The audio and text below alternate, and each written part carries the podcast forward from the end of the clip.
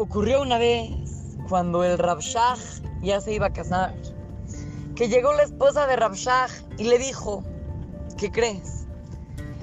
Yo quiero que desde el momento que nos vayamos a casar hasta toda la vida, cada vez que hay una pelea entre los dos, cada vez que discutamos, cada vez que hay algún tema, siempre yo voy a ser la que va a pedir perdón y la que va a ceder. Aunque yo tenga la razón, yo voy a ser eh, la que va a decidir que te voy a dar la razón. Pasaron los años, mucho tiempo, mucho tiempo, mucho tiempo. Y la esposa de Rabshah estaba impactada. ¿Cómo puede ser? Llevaban tantos, tantos años de casados y ni una sola vez tuvo que decirle, tienes razón. Siempre Rabshah era el que se adelantaba a decirle, tú tienes razón. Siempre Rabshah era el que le decía, está bien, no hacemos como yo dije.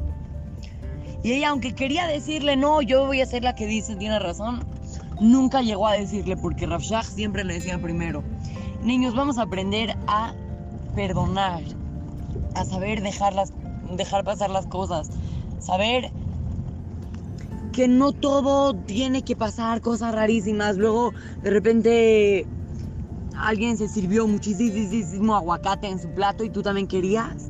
Uh, ya no lo perdonas. Toda la vida vas a estar enojado con él.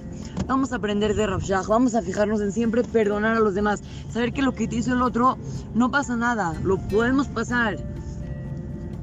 Siempre que tengas situaciones de esta manera, siempre hay que fijarnos en ser tú el que dice, te perdono.